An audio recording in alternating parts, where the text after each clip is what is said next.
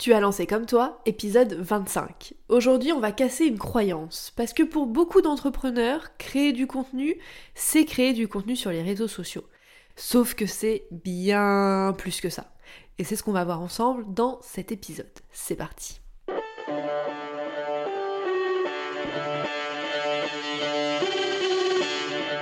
Hello, bienvenue dans Comme toi, le podcast pour créer une communication qui te ressemble. Tu veux attirer tes clients de cœur et vendre naturellement grâce à ta création de contenu authentique? Bouge pas, j'ai ce qu'il te faut. Je suis Clémentine et j'accompagne les entrepreneurs engagés à prendre leur place et faire entendre leur voix avec une stratégie de communication adaptée à elles et leur business. Et oui, il existe autant de manières de communiquer sur Internet qu'il y a d'entrepreneurs. Et c'est ce que je veux te montrer dans Comme toi. Chaque semaine, seul ou en compagnie d'entrepreneurs qui trouvent des clients avec leur contenu, je vais te donner les clés pour trouver ta propre manière de t'exprimer rendre plus visible ton activité. Si tu cherches un endroit safe, sans injonction et en full transparence, tu l'as trouvé. Enjoy ton épisode.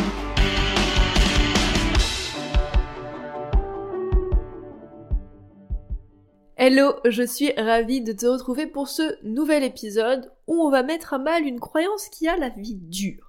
Parce que j'échange avec de nombreux entrepreneurs très très très très souvent et il y a cette idée qui revient quasiment à chaque fois quand on parle de création de contenu. Et bah il y a cette image que créer du contenu, c'est créer du contenu sur Instagram, sur LinkedIn, sur TikTok, bref, sur les réseaux sociaux. Comme si créer du contenu sur Internet, ça se limitait à créer du contenu sur les plateformes sociales. Résultat, bah, il y a beaucoup d'entrepreneurs avec qui j'échange qui sont pas forcément à l'aise sur les réseaux sociaux, qui n'aiment pas forcément les réseaux sociaux et qui pensent du coup que créer du contenu pour trouver des clients, c'est pas fait pour elles parce que elles veulent pas forcément être sur les réseaux sociaux.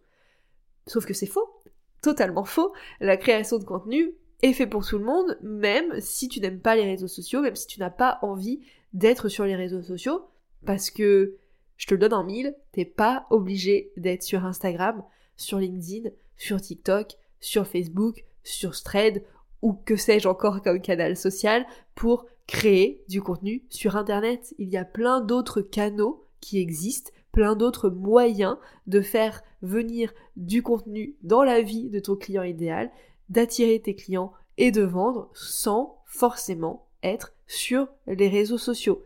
Créer du contenu, ce n'est pas se limiter à créer du contenu sur Instagram, sur LinkedIn, sur TikTok, sur Facebook, etc. Et c'est vraiment de ça dont j'ai envie qu'on parle aujourd'hui pour que ça rentre bien dans ta tête, que si tu veux créer du contenu mais que tu n'as pas envie d'être sur les réseaux sociaux, eh ben c'est totalement possible parce qu'il y a plein d'autres options qui s'offrent à toi et c'est ce dont on va parler aujourd'hui.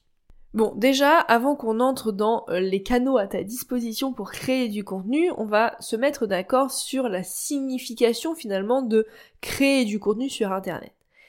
Oui, la majorité des créateurs de contenu, entre guillemets, donc ceux qui font de la création de contenu leur métier, sont sur les réseaux sociaux. Euh, tous les influenceurs, influenceuses, effectivement, on les voit sur les réseaux sociaux, Instagram, TikTok, etc. Mais ça ne limite pas la création de contenu à ces canaux de communication. Ce n'est pas parce que les créateurs de contenu sont majoritairement des créateurs sur les plateformes sociales telles que Instagram, LinkedIn, TikTok, etc. que il y a que ça pour faire du contenu sur Internet. Parce que finalement, qu'est-ce que ça veut dire réellement créer du contenu? Créer du contenu, c'est partager ton message, c'est faire entendre ta voix, littéralement, pour des formats comme le podcast, comme je suis en train de le faire en ce moment, ou sur YouTube, par exemple.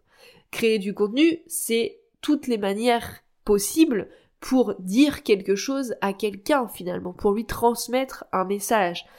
Là, on parle de contenu sur Internet, de contenu dématérialisé, digital, mais finalement, écrire une lettre, c'est créer du contenu. Écrire un livre, c'est créer du contenu tout ce que tu peux faire pour faire passer un message à quelqu'un, c'est créer du contenu. Parce que créer du contenu, c'est partager ton message, faire entendre ta voix, faire entendre ton message, bref, transmettre quelque chose à quelqu'un. Donc oui, les réseaux sociaux sont une très bonne manière de créer du contenu. Mais ce n'est pas du tout la seule. Et justement, voyons ensemble toutes les possibilités qui s'offrent à toi pour créer du contenu. Donc, évidemment, tu as les réseaux sociaux. Instagram, LinkedIn, TikTok, Facebook, Twitter, Thread, etc. Les avantages des réseaux sociaux, c'est que bah forcément, c'est facile d'accès. C'est simple de se créer un compte, c'est simple de commencer à poster, même si simple ne veut pas dire efficace et pertinent, hein, on s'entend. C'est aussi facile de connecter avec des gens sur les réseaux sociaux puisqu'il y a plus de direct, plus de spontanéité, plus d'interaction. Donc c'est beaucoup plus simple de connecter avec d'autres personnes et de créer un lien de confiance, un lien plutôt intime, entre guillemets, même si on verra qu'il y a d'autres canaux pour faire de, l'intimité avec son audience. Donc les réseaux sociaux, c'est super si tu veux mettre en place rapidement ta communication, créer un lien avec des personnes plus facilement, être plus spontané, etc. Après, la facilité de la mise en place ne veut pas dire avoir des résultats rapides, efficaces, sans stratégie, sans réflexion, etc. Il y a aussi des gros inconvénients à la création de contenu sur les réseaux sociaux, parce que les réseaux sociaux, ça ne t'appartient pas. Tu es dépendante d'une plateforme. Donc, si jamais Instagram, LinkedIn, TikTok décident de fermer, de changer leur façon de fonctionner, etc., etc., bah, toi, t'as qu'à t'adapter. Voilà, t'as pas d'autre choix, finalement. L'autre inconvénient des réseaux sociaux, c'est que comme tout le monde pense que créer du contenu égale créer du contenu sur les réseaux sociaux, il y a donc beaucoup, beaucoup, beaucoup de monde sur les réseaux sociaux et ça devient de plus en plus difficile de sortir du lot sur les réseaux sociaux. Si tu veux vraiment faire des réseaux sociaux un levier d'acquisition pour trouver des clients et pour euh, bah, être plus visible, bah t'as besoin d'une bonne stratégie de contenu, t'as besoin de te rendre différenciant, que ton business soit vraiment unique, d'avoir sûrement un bon personal branding. Bref, ça demande quand même bah, d'avoir les bons outils pour utiliser le contenu sur les réseaux sociaux comme un levier pour trouver des clients. Donc c'est super, ça te permet facilement de commencer à créer du contenu, mais si tu veux des résultats, tu vois bien que ça va demander quand même des efforts, bah quand même assez importants pour pouvoir sortir du lot et te rendre visible.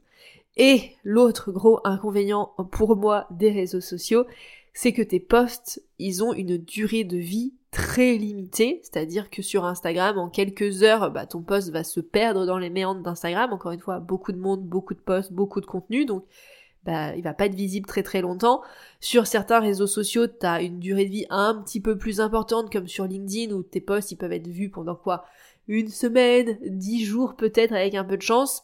Mais tu vois bien que ça limite quand même la durée de vie de tes posts et c'est quand même dommage quand tu passes du temps et de l'énergie dans un contenu à te dire que bah 48 heures plus tard, euh, plus personne n'y aura accès. Parce qu'il y aura plein d'autres contenus qui auront vu le jour entre le moment où t'as posté et le moment où peut-être ton audience pourra y avoir accès.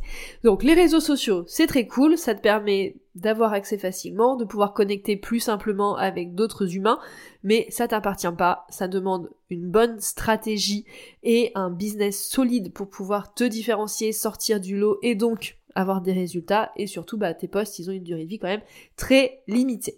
Donc ça c'est pour les réseaux sociaux. Maintenant que tu as les avantages et les inconvénients, à toi de voir si c'est un canal que tu as envie d'adopter ou pas pour créer du contenu. Ensuite, on a le blog. Je les mets dans n'importe quel ordre. Hein. Les, les, canaux, il n'y a pas de préférence particulière euh, dans cet épisode. Hein. Donc, ensuite, on a le blog, par exemple. Euh, et oui, en 2023, à l'heure où j'enregistre cet épisode, le blog n'est pas mort. Non, je sais que depuis des années on dit le blog est mort, le blog est mort, mais non, le blog a toujours une belle vie devant soi et il aura, je pense, toujours une belle vie parce que c'est l'avantage numéro un du blog, c'est que c'est ton espace sur internet. C'est à toi d'en faire ce que tu veux et ça c'est trop cool parce que t'es pas limité par les algorithmes même si on va le voir juste après, si t'as pas de bonne connaissance de référencement naturel, bah c'est un peu dommage parce que ça va pas mettre en avant tes articles et donc bah t'auras moins de visibilité. Mais c'est quand même ton espace, donc t'en fais ce que tu veux, tu crées comme tu veux, de la manière dont tu veux et ça c'est trop cool parce que c'est pareil, t'as pas besoin de publier toutes les semaines pour être visible sur ton blog pour que tes articles soient lus. Si tu fais un article de blog tous les mois, tous les deux mois, tous les trimestres, bah finalement c'est suffisant, encore une fois, s'il est bien référencé, pour avoir de la visibilité, pour toucher de nouvelles personnes, pour qu'on te découvre ou qu'on te redécouvre. Bref, ça c'est trop bien. Et du coup, le blog, ça a une durée de vie très très longue, encore une fois avec un bon référencement, parce que bah tes articles, ils vont être, ils vont remonter selon les recherches que vont faire les internautes. Et donc, bah, si quelqu'un fait une recherche aujourd'hui et que tu as écrit un article de blog il y a 2, 3, 5, 6 ans qui est toujours pertinent, Google va quand même le mettre en avant. Et donc, euh, cette personne peut tomber sur un contenu que tu as fait il y a plusieurs années. Je te parle d'expérience parce que un des articles de blog les plus lus sur mon blog encore aujourd'hui en 2023, c'est l'un des tout premiers que j'ai écrit en 2018. Donc tu vois bien que bah, mon article qui a 5 ans, il est toujours lu, il est toujours trouvé, il est toujours sur la première page de Google et il me rapporte toujours de la visibilité et des visiteurs sur mon site. Et ça, c'est quand même incroyable, je trouve, et c'est un avantage considérable pour le blog parce que bah un contenu que tu fais, il a une durée de vie très longue et il peut servir et peut être utile encore des années après pour des nouvelles personnes. Et ça, je trouve ça magnifique.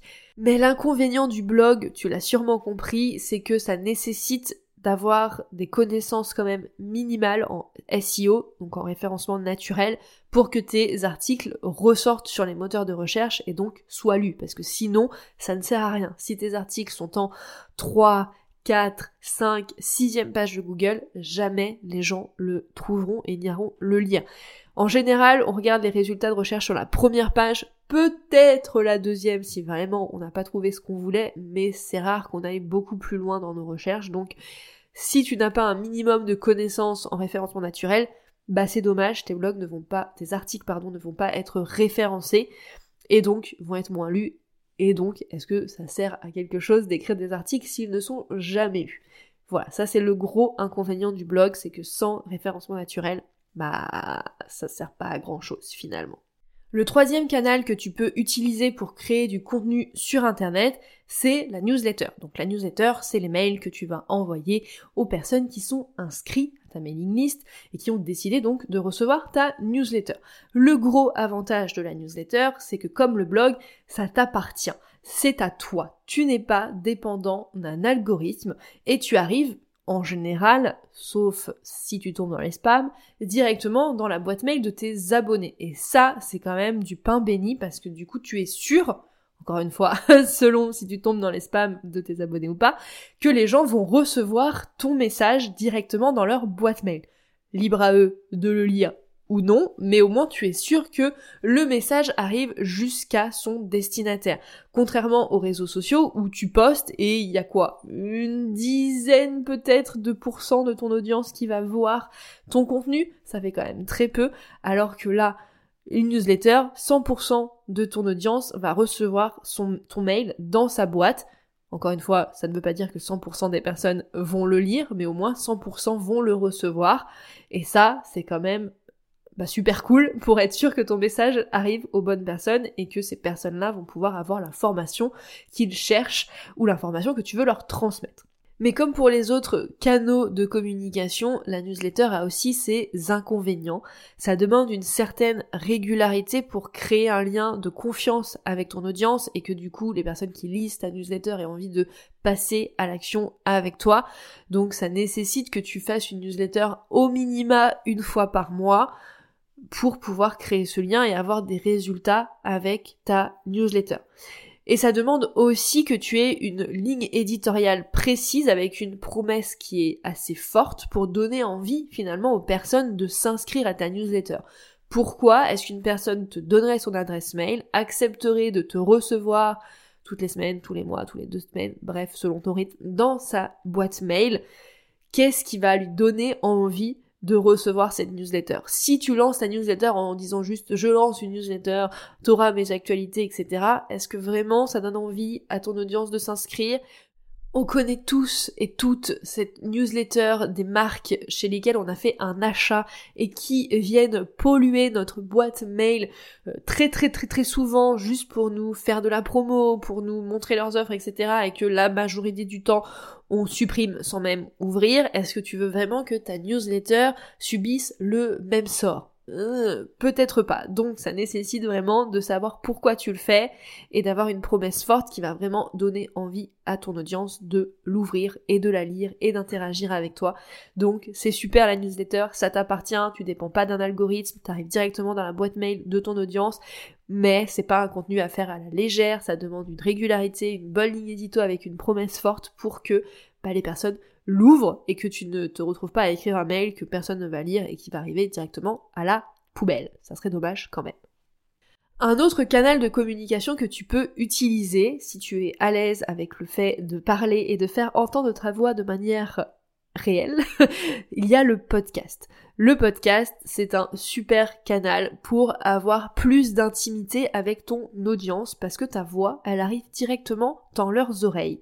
Et donc, on a cette connexion forcément particulière, plus personnelle, plus profonde avec les personnes qui nous écoutent Surtout si tu postes régulièrement et que tu es dans les oreilles de tes auditeurs toutes les semaines, toutes les deux semaines, voire tous les mois, bah tu crées ce lien quand même beaucoup plus intime et ça permet forcément plus d'intimité égale plus de confiance et donc plus de passage à l'action puisque bah quand on a confiance en quelqu'un, quand on écoute ses conseils, quand on l'écoute régulièrement, etc., on est plus à même de se dire ok j'ai confiance, j'y vais, je vais travailler avec cette personne.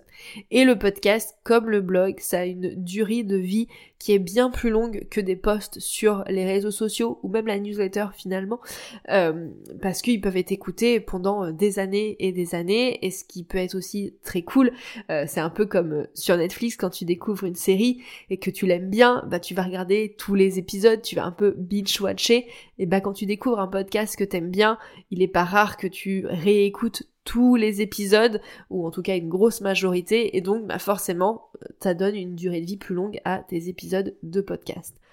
Comme pour tout, il y a aussi des inconvénients.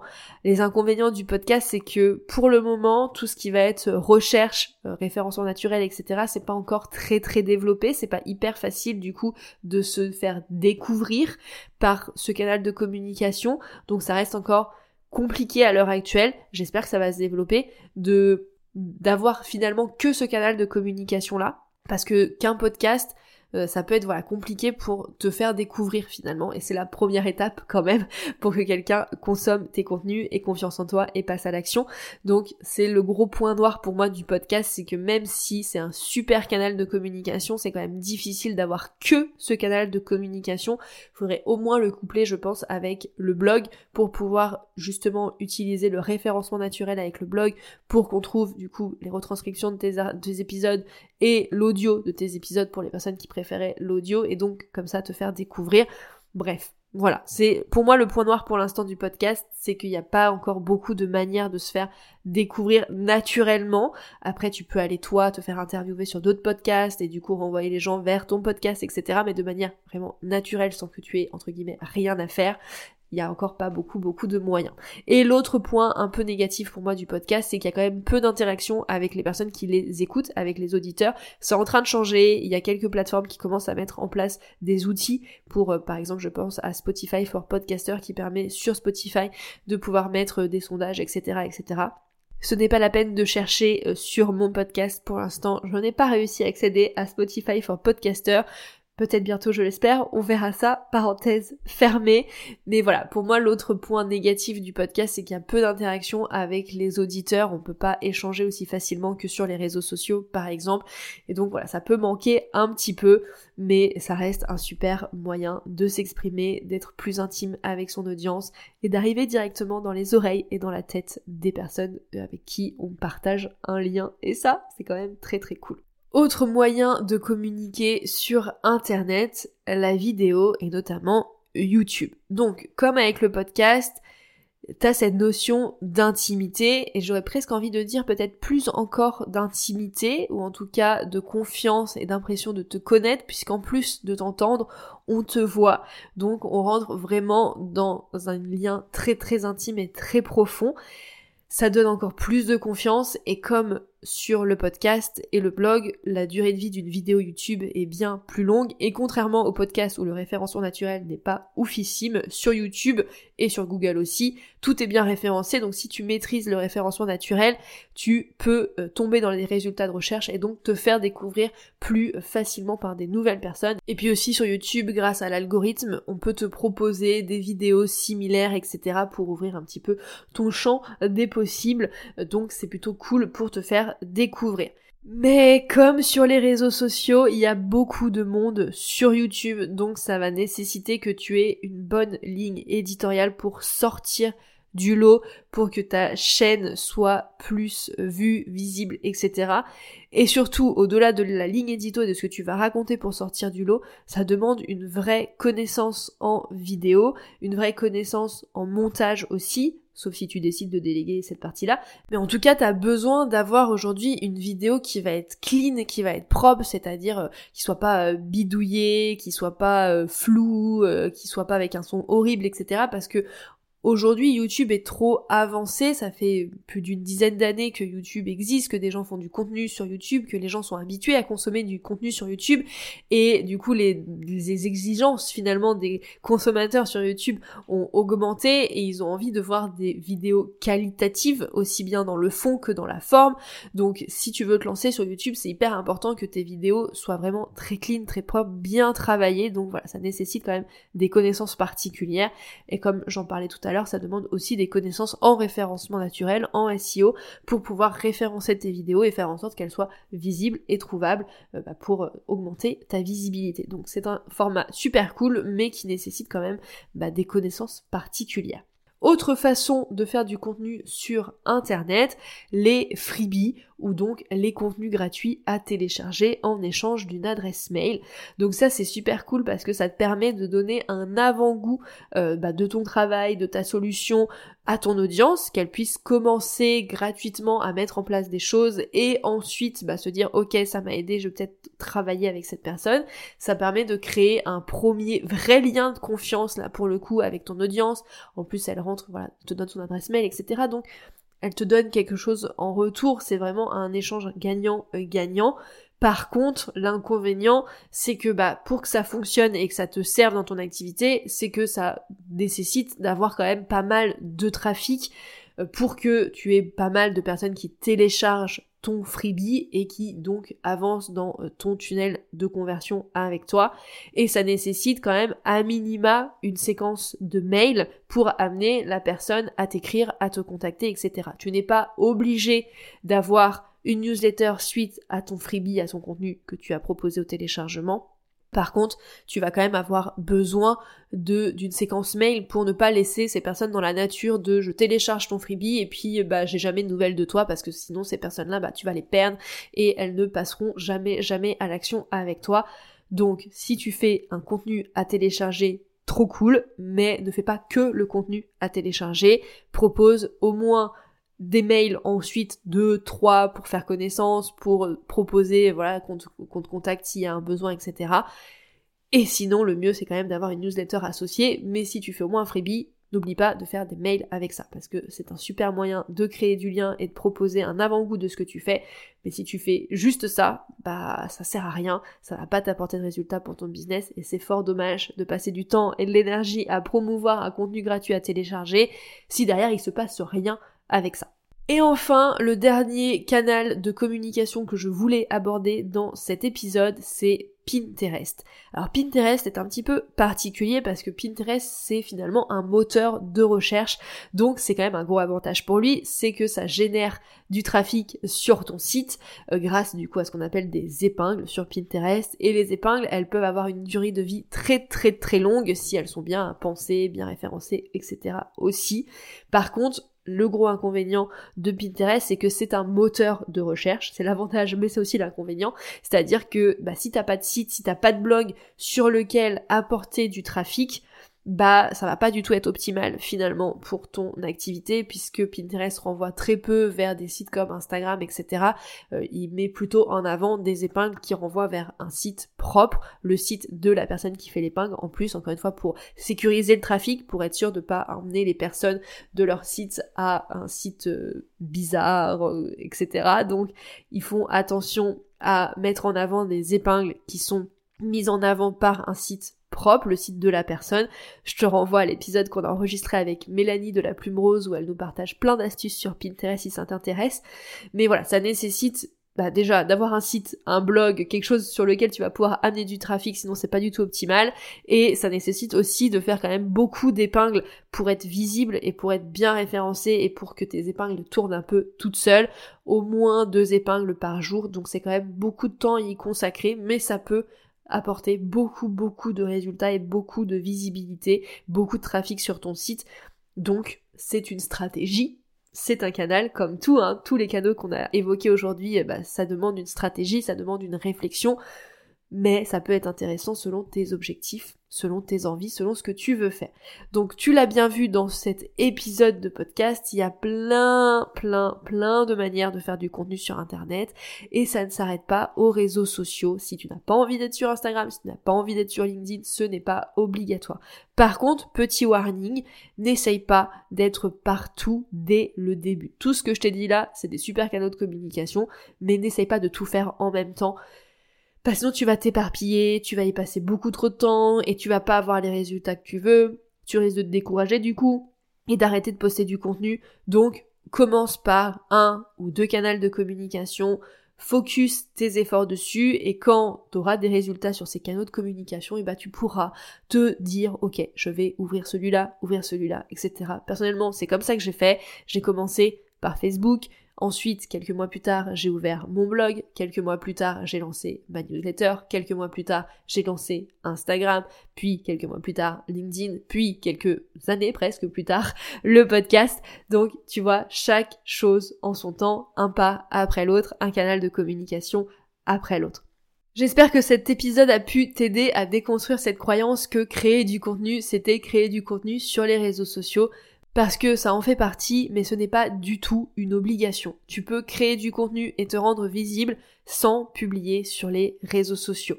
Ça va demander peut-être un petit peu plus de stratégie et avoir un bon écosystème de contenu pour renvoyer les gens d'un point à un autre, mais c'est tout à fait possible. Parce que le plus important quand tu crées du contenu sur Internet, c'est de faire passer ton message aux bonnes personnes. Le canal que tu choisis pour le faire, c'est un moyen de faire passer ce message. Ce n'est pas une fin en soi. Et si tu ne sais pas quel canal de communication choisir pour créer du contenu, c'est un point que l'on aborde ensemble dans mon challenge gratuit de 5 jours et tu peux t'inscrire avec le lien qui est en description de cet épisode pour le faire et trouver enfin le bon canal de communication pour toi, un canal sur lequel tu vas te sentir bien, à l'aise et sur lequel tu auras certainement beaucoup plus de résultats que si tu fais ça en souffrant.